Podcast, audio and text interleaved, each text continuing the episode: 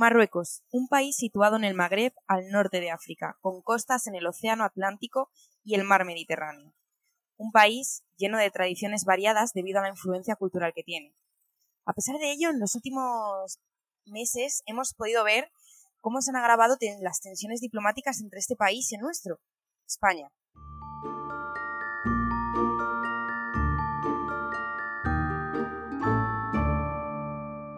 Bienvenidos a Made in DLT, la segunda temporada de Desde la Trinchera.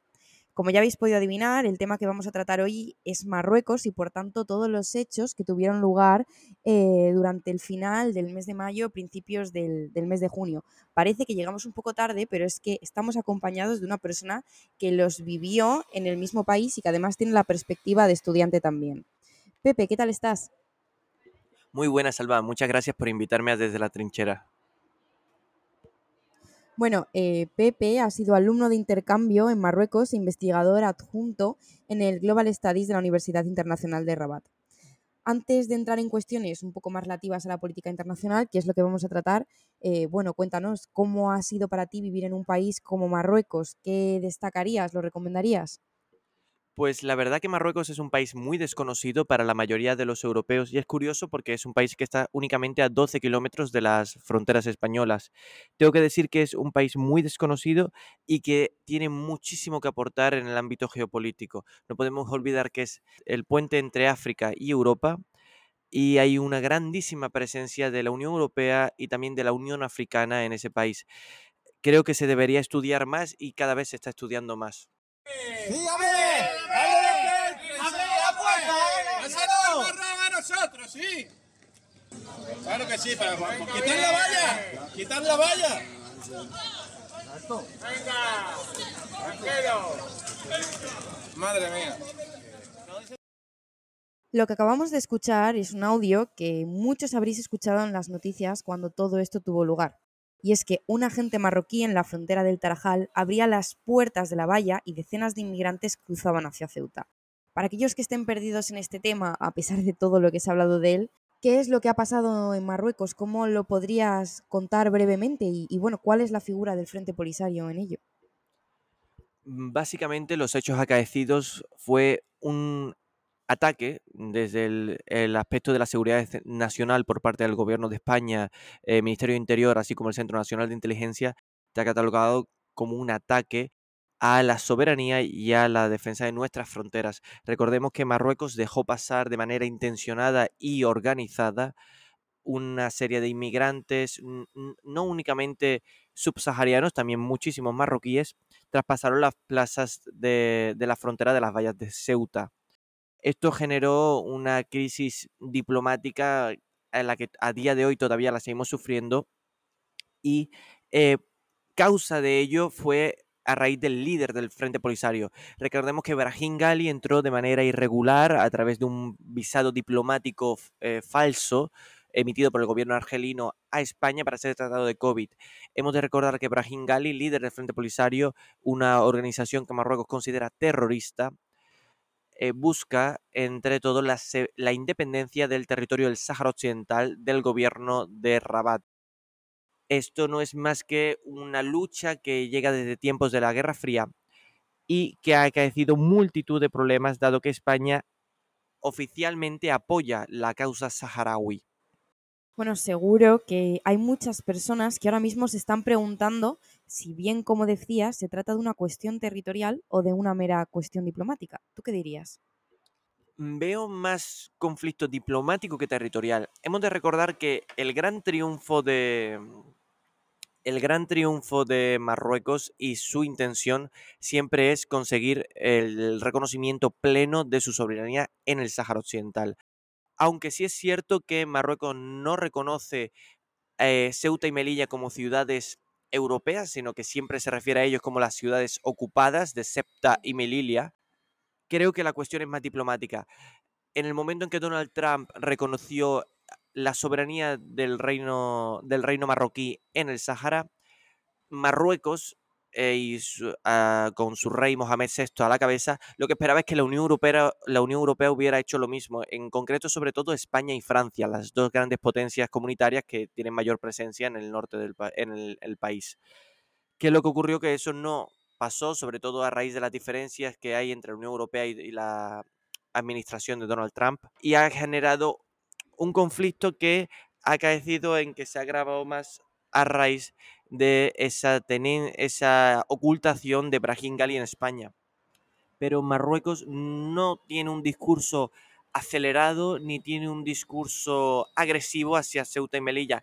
Siempre ha tenido un discurso alejado. Nunca ha sido amigo de España al hablar de las plazas, de las plazas en el norte de África.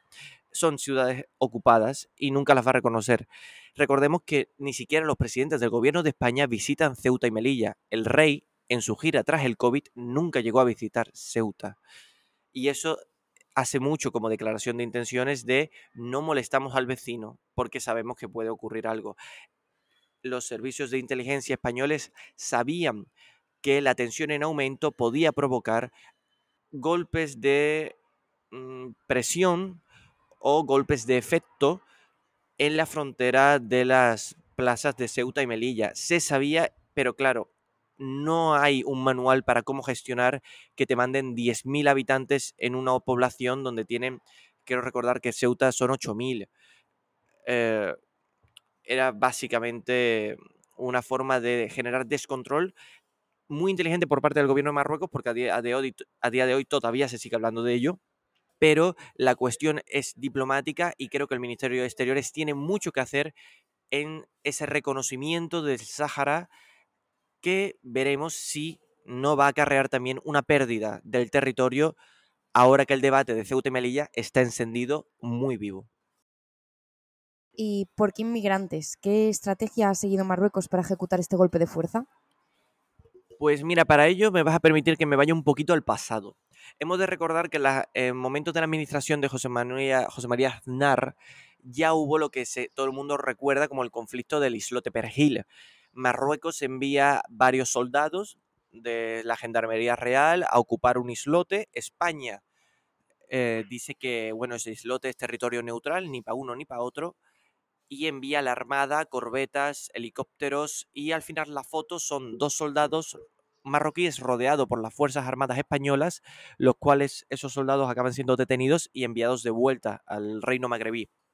Eso fue un golpe muy duro para la gestión del monarca. Recordemos que Marruecos es una monarquía ejecutiva y el gobierno al final fue un jarro de agua fría. ¿Qué se consigue ahora? Pues tú no envías soldados que puedan ser rodeados y superados en fuerza. Envías inmigrantes que generan descontrol, crispación en la sociedad y sobre todo que cómo gestionas tú que te llegue población con grados de vulnerabilidad. Recordemos que muchos eran niños, en torno a mil niños menores de edad no documentados y no acompañados. España tiene, eh, España firmado los tratados de protección de los derechos de la infancia. Un menor no acompañado que entra de manera irregular en un país, el Estado español tiene la obligación de ejercer la tutela de esos menores. Que a día de hoy, recordemos que hace muy poco resultaron las devoluciones en caliente y con Amnistía Internacional eh, leyendo la cartilla España, si me permiten la expresión. Los inmigrantes es un flujo que tiene continuo Marruecos, que le llegan de todas partes de África subsahariana, Gabón, Mali, Côte d'Ivoire, Senegal. Entendemos que son zonas de ida y venida. África es donde hay mayor tránsito de personas de un lugar a otro, pero Marruecos también tiene la capacidad de buscar y saber controlar eso. Este caso fue un grandísimo golpe de efecto que salió muy bien para Marruecos y España todavía está pagando los frutos. Y ya para terminar, y así a modo de breve pincelada, ¿hay una solución al conflicto? La primera es el entendimiento y el respeto mutuo.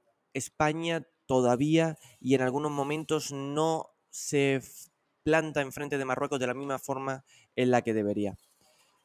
Mm, Yo creo personalmente que esta solución pasa a través de diplomacia pura, porque lo que estamos buscando es un vecino y aliado, recordemos que Marruecos es un país aliado, que lo que busca es un reconocimiento de una soberanía de un territorio que lleva ejerciendo ya 40 años. Creo que España debería olvidarse de la cuestión saharaui, y lo digo muy claramente, sobre todo porque se ha visto la situación también en la que están los campamentos del Tinduf, apoyados únicamente por Argelia y a veces por Sudáfrica. Y necesariamente hemos de entender que Marruecos es la potencia que lo administra, que lo gestiona. Y el hecho de decir no vamos a hacer caso al vecino, no vamos a atender a tus peticiones, cuando en otros muchos casos de diplomacia bilateral sí se realiza, no veo razones para no establecer un diálogo fluido.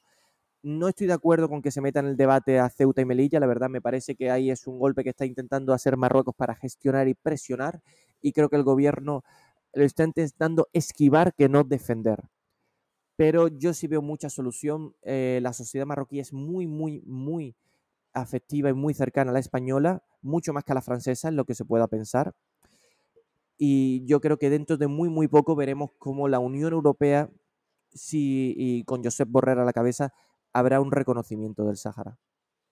Totalmente de acuerdo. Además, tomando las palabras de uno de mis referentes, Jorge Dezcayar, que concedió, bueno, ya hace unos meses una entrevista al medio La Vanguardia, el problema de todo esto es que en nuestro país se ven reforzados los estereotipos que existen sobre Marruecos, que hay un problema en el sur, que es un país del que uno no se puede fiar y bueno, como él decía, es un problema para Marruecos y es un problema que ya viene de atrás. Así que veremos cuál es el futuro de las relaciones diplomáticas hispano-marroquíes.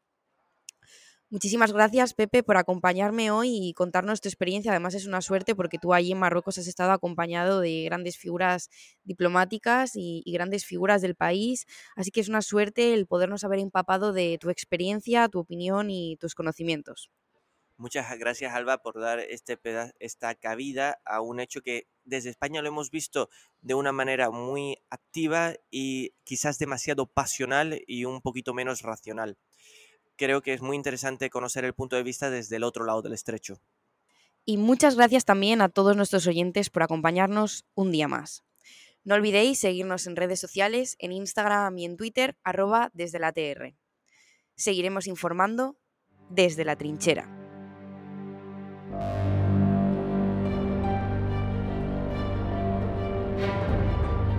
desde la trinchera.